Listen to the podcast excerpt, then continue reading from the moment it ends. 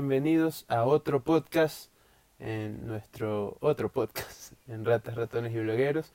Esta vez vamos a sobre, vamos a hablar sobre la película Bohemian Rhapsody que vimos hace poco tiempo y ya que está en boca de todos nos parece que es un gran tema para el día de hoy. Me acompaña una vez más María Laura.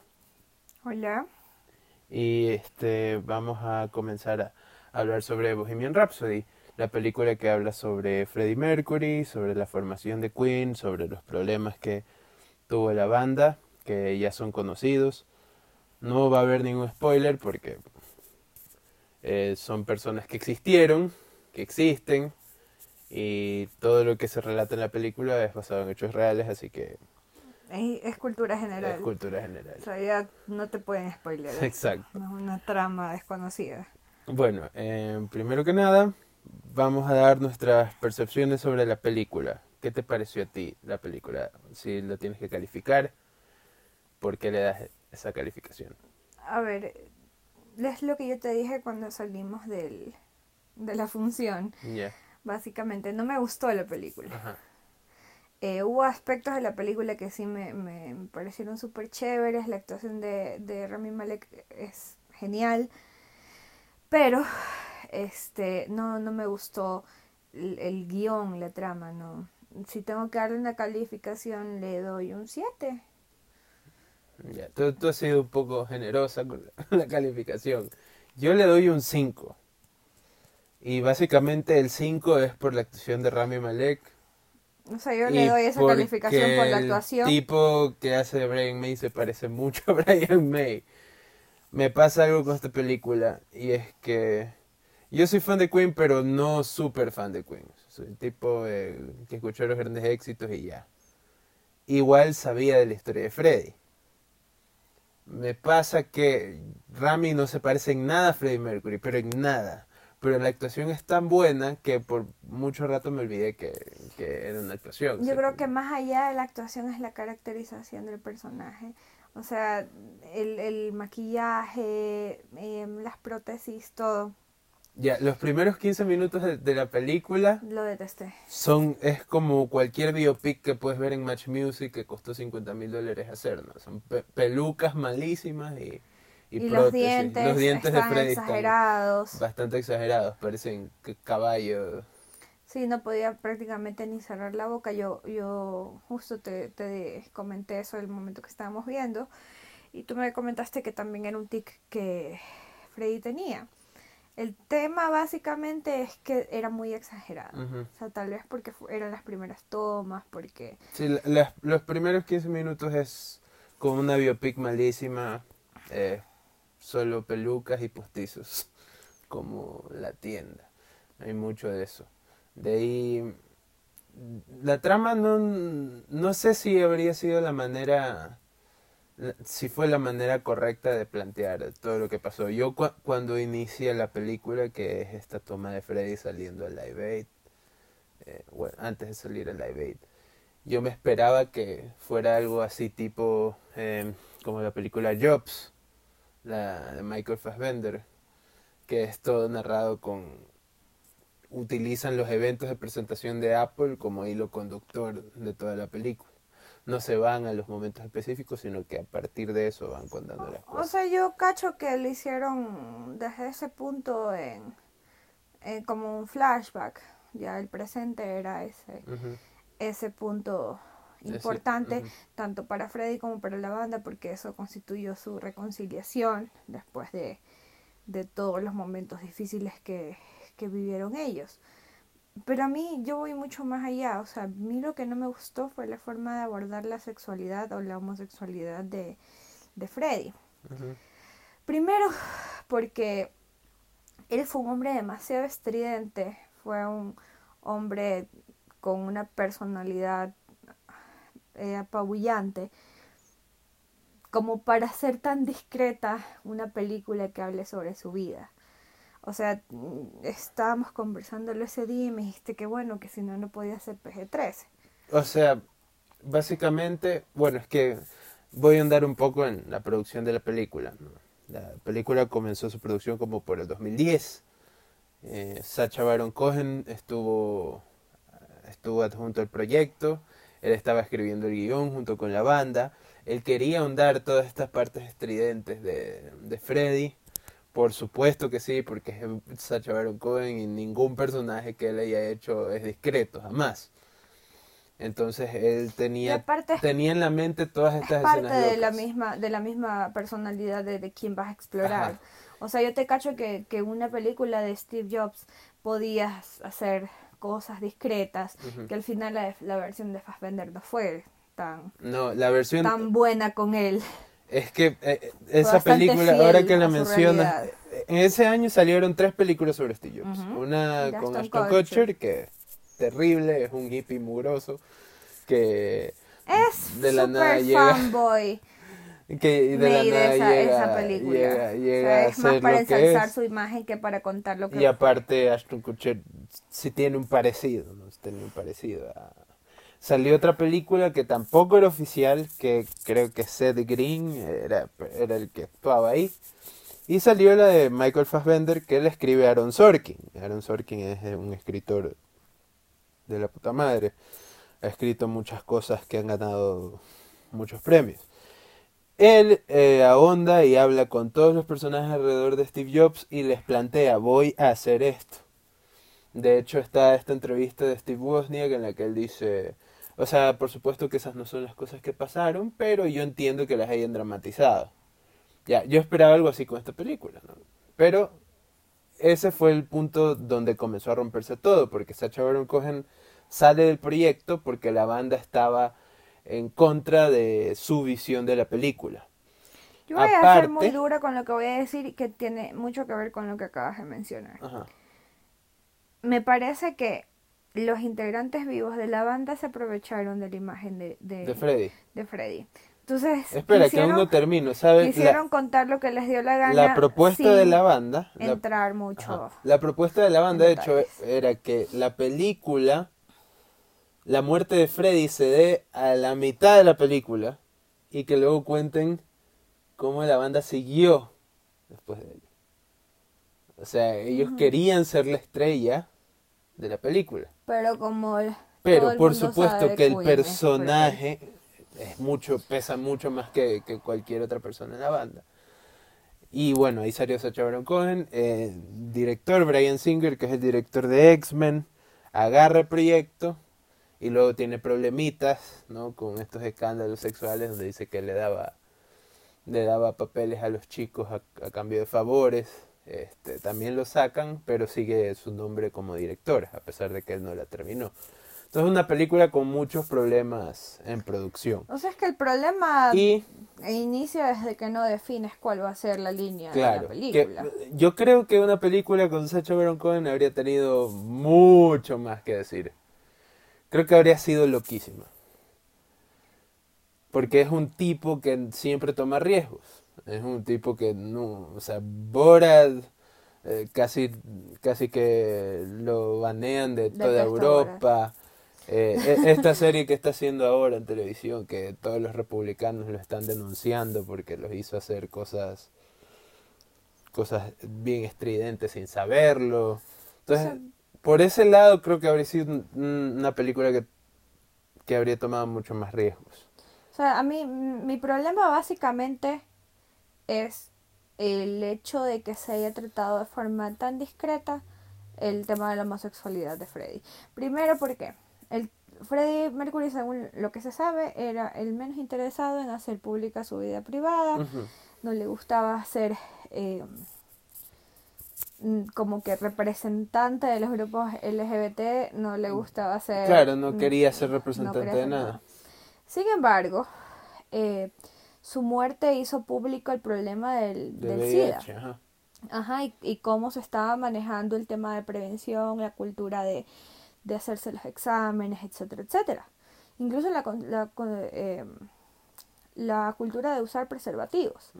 Entonces todas esas cosas se dieron tras la muerte de Freddie Mercury. Aparte Freddie vivía en un ambiente que no dista mucho de, lo que sucede ahora, eh, drogas, alcohol, etcétera, etcétera, que también contribuyeron a que él cayera en este, en este aislamiento de, del resto de la banda, o sea, que, quiera separarse. Ahora, el lobo es malo solo si Caperucita cuenta claro, la historia. Claro, Entonces, me parece, ¿cuál era el nombre del personaje? No me acuerdo ya. Pero como que la yoconizaron al tipo este. Sí, o sea, lo que se lo que se dice en realidad es que este señor fue el que el que ayudó a liberar a Freddy de, de todo en, en, a liberarse en la homosexualidad, o sea, y no solamente la homosexualidad, sino en sus excesos también, pero que le conseguía las parejas, etcétera, etcétera. Eh, y que sí lo, lo apartó del resto de, las personas, pero en realidad yo creo que faltó mucho, mucho más que decir de los otros integrantes. No creo que haya sido una visión totalmente neutral de los hechos.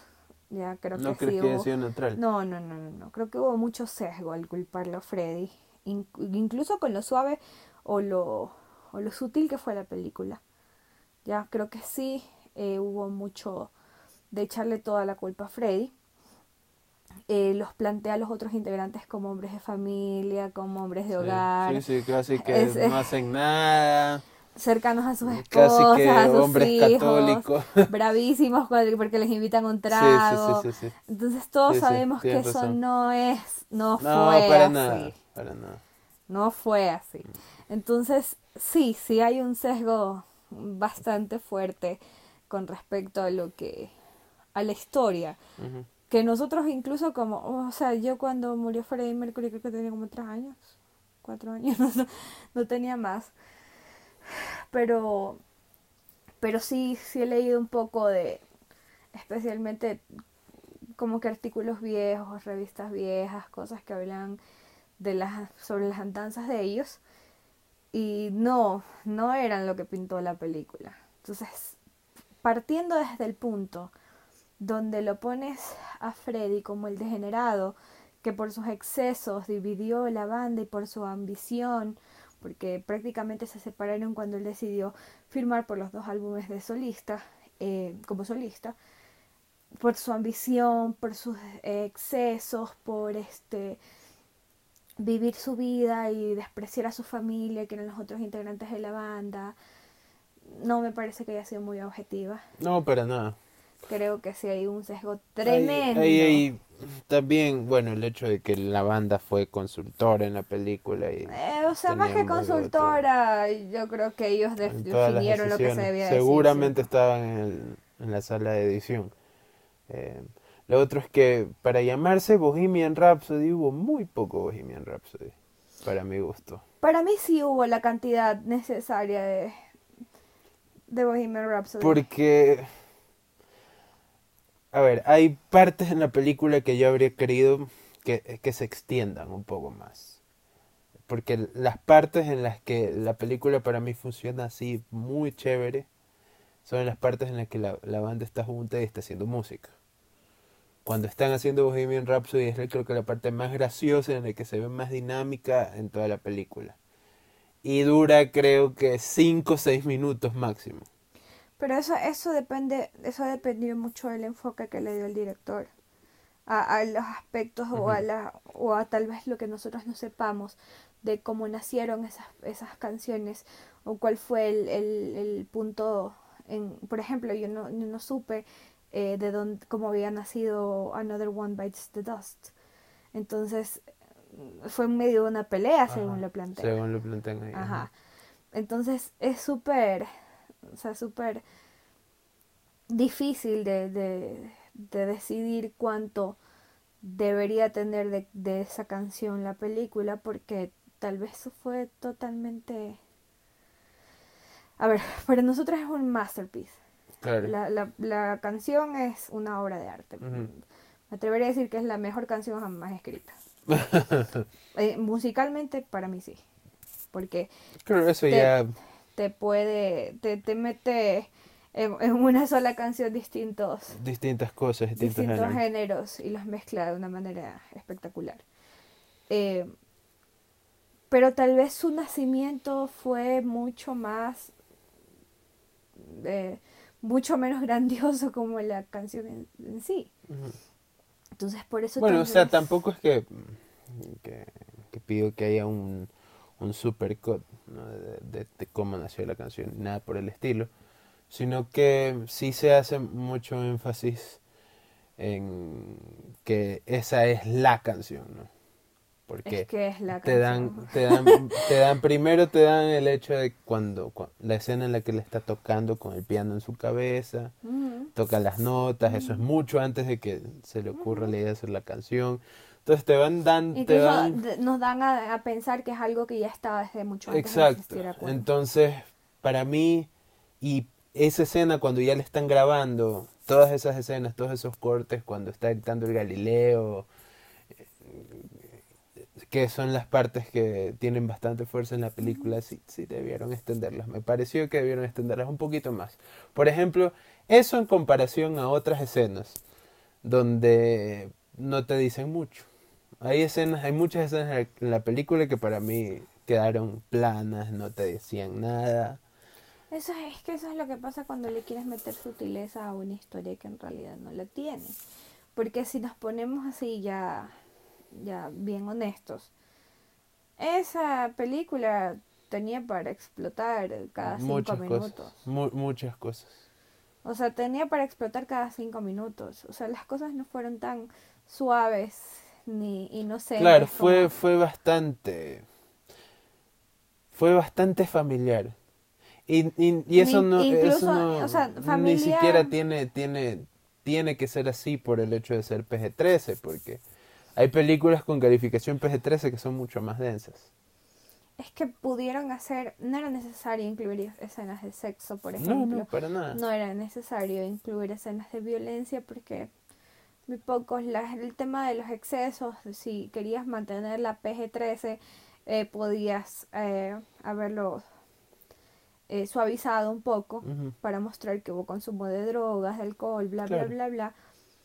Y sin embargo no era necesario bajarle el, el, la intensidad que la película necesitaba. O sea, sí me parece que, que fue casi que una burla al, al espectador el hecho de que tocaran muchos temas de la manera tan suave e inocente como plantearon. Claro, por otro lado sí creo que tiene que ver con el hecho de que querían vender esta película a la mayor cantidad de gente que podían. Pero si esta película se vende sola. Se vende sola, pero ¿por qué se vende sola? Por Freddy. Sí, pero no iba a llegar a la misma cantidad de gente con una calificación más alta. Por ejemplo. O sea, a ver. Capaz no. Analicemos incluso en la sala. exacto, incluso en, la, sala. exacto, al lado mío la señora se estaba espantando cada cuatro minutos. Y no había ninguna sola escena explícita.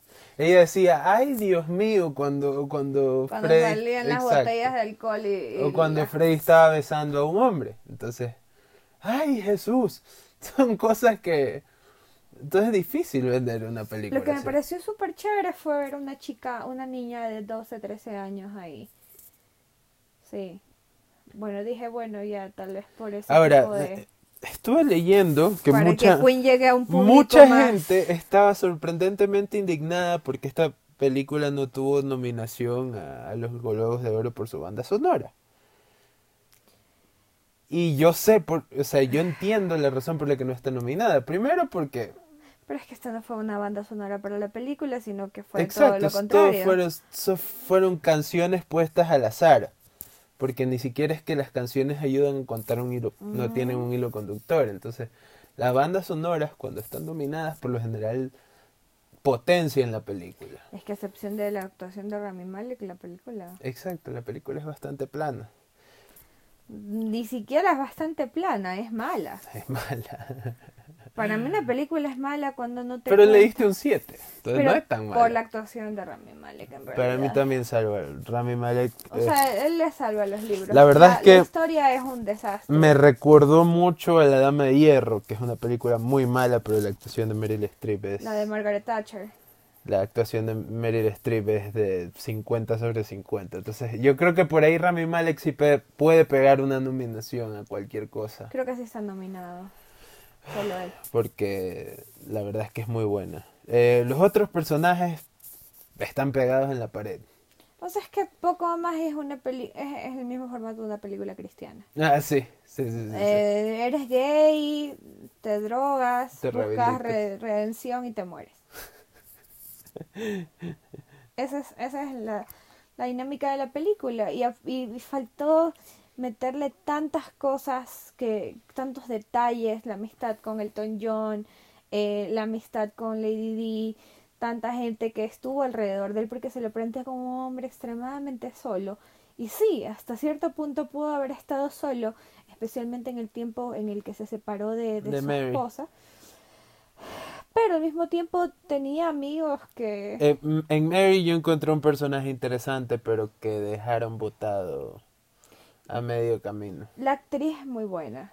Este...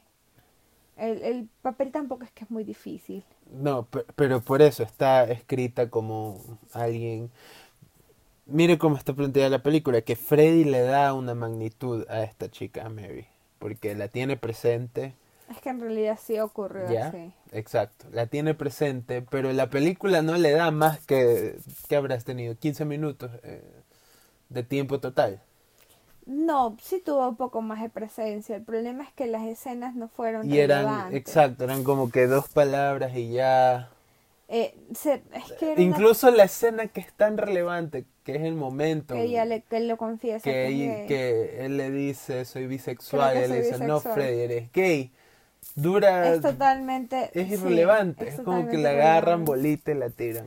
sí, la verdad yo esperaba que fuera un shock eh, mucho más larga, que, que haya más, más drama, pero prácticamente pasaron de él mostrando la, la, la, grabación del concierto a diciéndole... Soy bisexual. Soy creo que soy bisexual y el otro no, Freddy, eres gay. O sea, sí, me quedaron a deber muchísimo, muchísimo. Ahora, eh, vamos hablando de esta biopic en comparación a otras biopic. Ya hablamos de la hablamos de la película de Jobs de Michael Fassbender. Vamos con biopics musicales. Mi biopic musical favorita, no sé si vamos a coincidir, pero que es excelente película y es excelente biopic es Walk the Line. Sí, sí, voy a hacer mías tus palabras. Walk the Line. No existe todavía no hay otra biopic. que sea mejor que Walk the Line. Y ni siquiera la actuación de Rami Malek le llega a la de Joaquín Phoenix. Y, y, Walk the Line trata alcoholismo, trata depresión. Trata drogas. Trata drogas y, no, y sigue siendo PG-13, por ejemplo. Y la banda sonora en Walk the Line sí te potencia la historia mucho. no trata homosexualidad. Ese es el punto sigue siendo un tabú, la gente no sabe cómo contar. Pero la homosexualidad en, este tiempo donde Call Me By Your Name estuvo ganando sí, nominada al Oscar y todo Pero cuéntala, pero cuéntala para hacer PG-13, pues. No saben cómo hacerlo. Pero, por ejemplo, bueno, Call Me By Your Name creo que no es PG-13. No, no es PG-13. Pero Brokeback Mountain creo que sí fue PG-13. No creo que haya sido PG-13. Voy a buscar. Vamos a hacer un poco de fact check ahora mismo. No creo que haya sido PG-13. Uh, o sea, es que en realidad no saben contar o no saben presentar la homosexualidad y problemas como el contagio del, del VIH ah, de una forma sutil. No, no fue PG-13. A ver, Milk. Es imposible que haya sido PG-13. Vamos a ver Milk. Tampoco creo que haya sido PG-13. Pero Milk es otra biopic que es muy buena. Y, y, fue, y fue bastante... Es que lo que pasa es que son dos, dos mundos totalmente diferentes. Milk es activismo y sí tiene sus partes escandalosas y todo. Pero acá es, es espectáculo, es fama, o sea, se supone que debía explotar. Ahora, se viene la, la película de Elton John también, ¿no? Eh, esa es otra que pinta para decepción en realidad. No sé quién sea el director. No sé quién es el director, pero el que actúa es Hexy, el de Kingsman. Pero como vemos, no tienen los huevos para contar bien una película. A ver, Harvey Milk.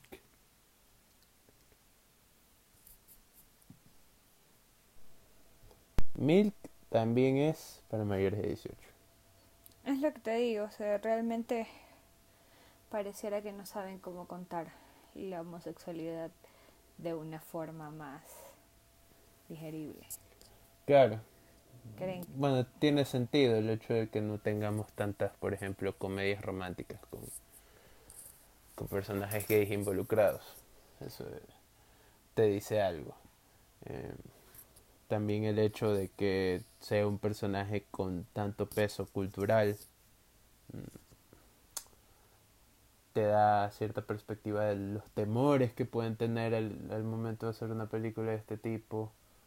Ah, eh, o sea, si tomamos en cuenta tweets como el de Guillermo Lazo adjudicándose la parte de, con la que Freddy juega eh, con el público. creo, creo. A ver, las repercusiones. Una vergüenza ajena. Repercusiones culturales de la película. ¿Te cambió en algo la percepción que tenías de Queen o de Freddy antes de verla? Del resto de los integrantes de la banda. ¿Para bien o para mal? Para mal. Porque creo que lo que hicieron fue muy bajo. Fue demasiado bajo. O sea, ¿tú crees que todo lo malo de la película es culpa de ellos, así. No, estoy en un 80% segura que manipularon el, tema. Bueno, sí lo manipularon. Haciéndose, haciéndose haciendo lucir que ellos fueron los hombres de casa. Eso me sorprendió bastante, que en ninguna parte se ve el exceso del resto de la banda. Opuestos totalmente a la vida de Freddy, pero siempre respetuosos. Eh, lo amaban, no matter what, pero no compartían su vida de, de exceso. Sus esposas los acompañaban a todos lados. No querían quedarse a comer con él por, por sus esposas e hijos. O sea, me pareció súper bajo. En realidad esa es una de las cosas que me impactó mucho más de esa película y lastimosamente fue negativo. O sea, tú dices que le hicieron un Lenin Moreno a Freddy. Fue totalmente, o sea, basándome en eso, totalmente innecesario. totalmente innecesario que hicieran eso. Todos, todos saben, o sea, las personas que tienen más de 30 años que... Bueno, en general tú te imaginarías que ser el guitarrista principal en una banda como Queen te llevaría a tener tus excesos creo que a nadie le habría molestado. No, no, no sé por qué en ningún momento se atrevieron siquiera a explorar eso. Se deshumanizaron totalmente. Ellos se perfeccionaron. Es como, bueno, una vez vi una. De tantas bio, de esas biopics regulares de bajo presupuesto que pasaban en Match Music o en, o en A&E o en alguno de estos canales así. Había una biopic de los Beatles donde desde el principio en la primera toma Yoko no tiene cara de malvada. Pero de cara de, que te va a hacer daño, así, cara, las cejas unidas y una sonrisa macabra, desde el primer momento en que aparece en escena. Entonces creo que algo así es lo que se estereotiparon bastante. Si nos vamos para allá no me parece descabellada el, el tema de, de hacer la malvada Yoko. o sea, creo que no hubo ninguna... Bien confundida en su vida en ese Creo que no hubo matices entre los personajes. Aparte de Freddy, ¿no? Que se muestra más humano que el resto. Y eso debido a la actuación, porque no lo, no lo podemos atribuir a un tema de guion. No, la verdad es que el guion es muy malo. Y el guion es la estructura de la película. El guion es muy malo. No, no es bueno el guion. La, por otro lado, la, la aparición, este cameo de Mike Myers, también me pareció un poco innecesario. A Mike Myers, bueno, Mike Myers a todo esto es muy fan de Queen y en los 90 hizo esta película que se llama Wayne's World con Dana Carvey, hacen una escena que es milenaria en la que ellos están en un carro cantando Bohemian Rhapsody. Y Mike Myers hace en esta película el personaje del dueño de la disquera o del productor discográfico que les dice que nadie, ningún joven en su vida va a cantar Bohemian Rhapsody en un carro. Perdón que te interrumpa. Sabes que Biopic es muy buena y tocan temas más escandalosos. ¿Cuál? Eh, The Wolf of Wall Street. Sí. Y los tocan de una forma excepcional. Pero The Wolf of Wall Street. Es que, ¿sabes qué pasa con The Wolf of Wall Street? Es que el personaje principal no es homosexual. No solo eso, no, no solo eso. Porque, a ver, el cine no tiene ningún problema en contar historias de adicciones, en contar historias de drogas, en contar, en contar historias súper sórdidas, mientras sus integrantes o los protagonistas de la historia sean heterosexuales.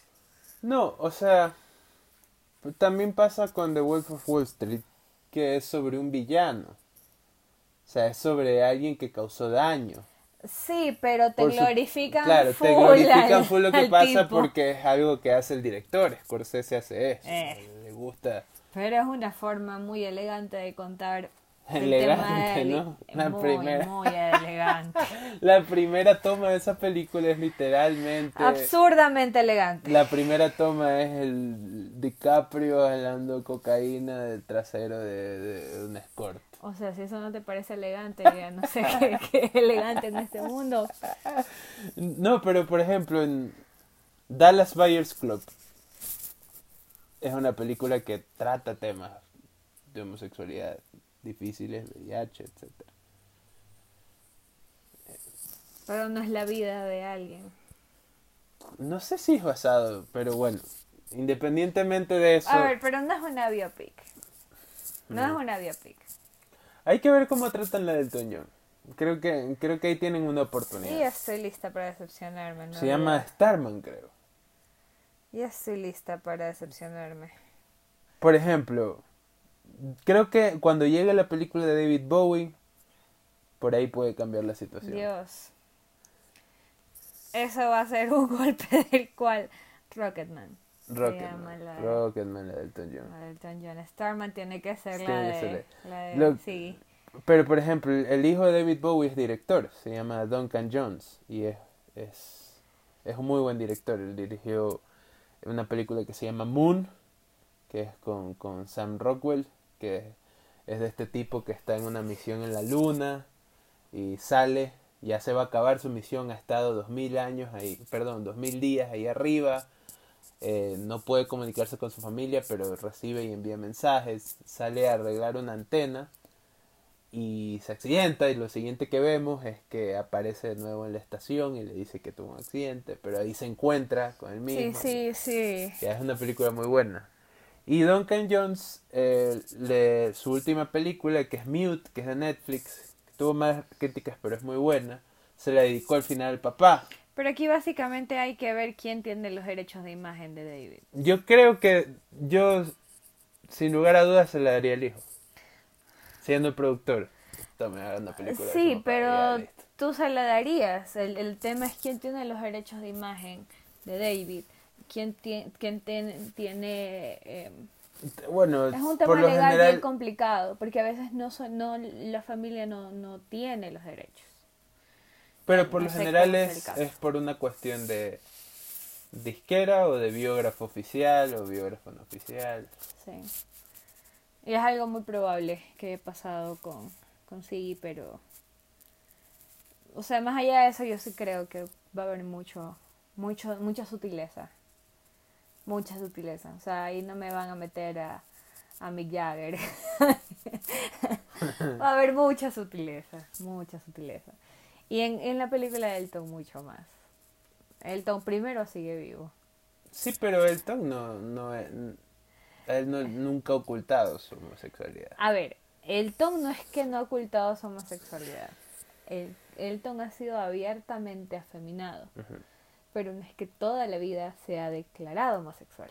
Sí hubo etapas en su vida en las cuales él mantenía su vida privada y no más y fue más o menos coincidiendo con, con la época de, de la muerte de, de Freddie Mercury donde él un tiempo después decide abrir un poco más su ¿Será que hacen un universo cinematográfico de, de cantantes de rock que se enfrentan al demonio Thanos del reggaetón o algo así?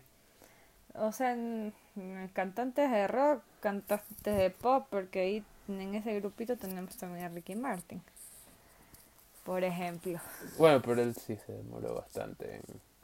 Y Es tuvo, que- tiene una historia de abuso Es y que fue, etcétera. a ver, eh, la historia de Elton John, ya te digo, o sea, no, él no fue abiertamente homosexual desde, Desde el principio.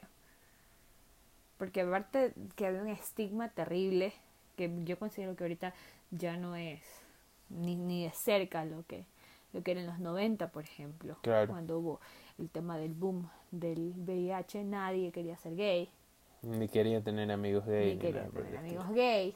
Entonces, una de, de, de las cosas que le hace romper paradigma, por ejemplo, a Lady Di fue ser a- amiga abiertamente de Freddie Mercury y de Elton John. Una época donde ah, será gay, o sea, todo el mundo sabía que era gay. Pero le costaba asimilar. Sí, no querían aceptarlo. Entonces yo pienso que, que estamos muy lejos, o sea, con, lo- con lo que yo vi de, de, de Bohemian Rhapsody, estamos muy lejos todavía de poder contar bien una historia que, inter- que, Sobre un personaje que real. tenga ¿no? que ver, sí, Porque al parecer una ese bio- es el problema. hacer una biopic sobre, sobre alguien que involucre issues homosexuales de cualquier calibre. Entonces, eh, finalmente la película no aporta mucho En realidad No aporta nada. plata a los bolsillos de, la- de los de productores. los productores. Sí, bueno, eso sí se los tienes que dar. De Es un buen cashback. Y cash de grab. los in- in- Integrantes de la banda. Bueno, y, y una estatuilla a Rami Malek, probablemente. Esperemos, porque es lo único rescatable de la película. Y el hecho de, de poderse uno emocionar con las canciones que han marcado de una u otra forma parte de, Claro. de la vida. Pero en realidad sí, muy decepcionada, no, no me gustó. Pienso que para hacer lo que hicieron no hubiesen hecho nada. Fue una... Un cash grab. Sí. No, o sea, fue una, una falta de respeto total. La memoria de Freddy, primero porque si no vas a hacer algo que sea magnífico, no lo hagas. Bueno, eh, por otro lado sí creo que en algún momento vamos a tener una buena película sobre Freddie Mercury. No, ojalá. Yo creo que eso va a pasar cuando se mueran el resto de integrantes de la banda. Sí, o, o- sí. O sea, es que es, es cuestión de tiempo. Es, es, es la misma razón por la que hubieron tantas películas Hubo. sobre... Hubo. Tantas películas sobre Chaplin. Y no fue hasta la de Robert Downey Jr. que realmente pegó en todos los... Pegó en todas las notas sobre la humanidad de Chaplin, ¿no? sobre lo bueno y lo malo. Lo mismo con Steve Jobs. Hubieron tres en un periodo de dos meses y la que pegó todas las notas buenas y malas. Eso depende mucho de la la de decisión del director. Creo que más del escritor en este caso. Sí, pero tú como director sabes para dónde vas a llevar tu película. Y bueno, considerando el hecho de los problemas que mencionaste que tuvo esta producción, tal vez puede ser por ahí que se dé la falta de, de genialidad, porque coincidimos que lo único que destacó fue la actuación de Rami Malek, nada más. Bueno, y comparándola con Y otras... el casting, fue muy buen casting. Bueno, sí, la maquillaje. Maquillaje, o sea, casting. Porque, o sea, si tú ves Muy las fotos de los actores, no... O sea, sin maquillaje no son tan parecidos. Claro, pero es que tampoco vas a encontrar un doppelganger. Pero, por ejemplo, Brian May es idéntico. O sea, la peluca y el maquillaje que le pusieron a Brian May parece sacado de, de pelo de Brian May de los 80. La- como la, el- el- cuando rejuvenecieron a Michael Douglas. claro, en Ant-Man. Sí, sí, sí, sí. Tal cual, Sí, tal cual. sí. Ahora, en- Les podría hasta perdonar el CGI y no la forma en la que contaron esa historia. En realidad. Creo que pudieron, pudieron eh, haber hecho mejores cosas con la música, por ejemplo. Haber hecho edición por banda sonora como han hecho en otras películas como Whiplash. Eso como, como lo final. No sé si tengas algo más que agregar, pensamientos finales sobre la película antes de cerrar. Eh, simplemente repetir, si van a hacer algo feo, no lo hagan. Bueno, sí. Ah, o sea, ahorita corrieron con suerte en realidad de que les aportó taquilla. Sí, muy buena taquilla, creo que recaudó más de 700 mil dólares. Y que hicieron el chiste del singalón. Y no le, no, la producción no fue mayor, no fue muy grande, creo que el Rami es lo más caro de esa película. Sí, muy, muy, muy, muy... Bueno, con eso vamos a cerrar. Eh, muchas gracias a los que han escuchado este podcast. Recuerden que nos pueden seguir en Ratas, Ratones y Blogueros en Facebook. Ratones Blog en Twitter. Nuestra cuenta de Patreon también está adjunta en el link en la descripción. Pueden escuchar este podcast en SoundCloud y en YouTube. Muchas gracias por escucharnos y nos vemos hasta la próxima. Muchas gracias. Chao.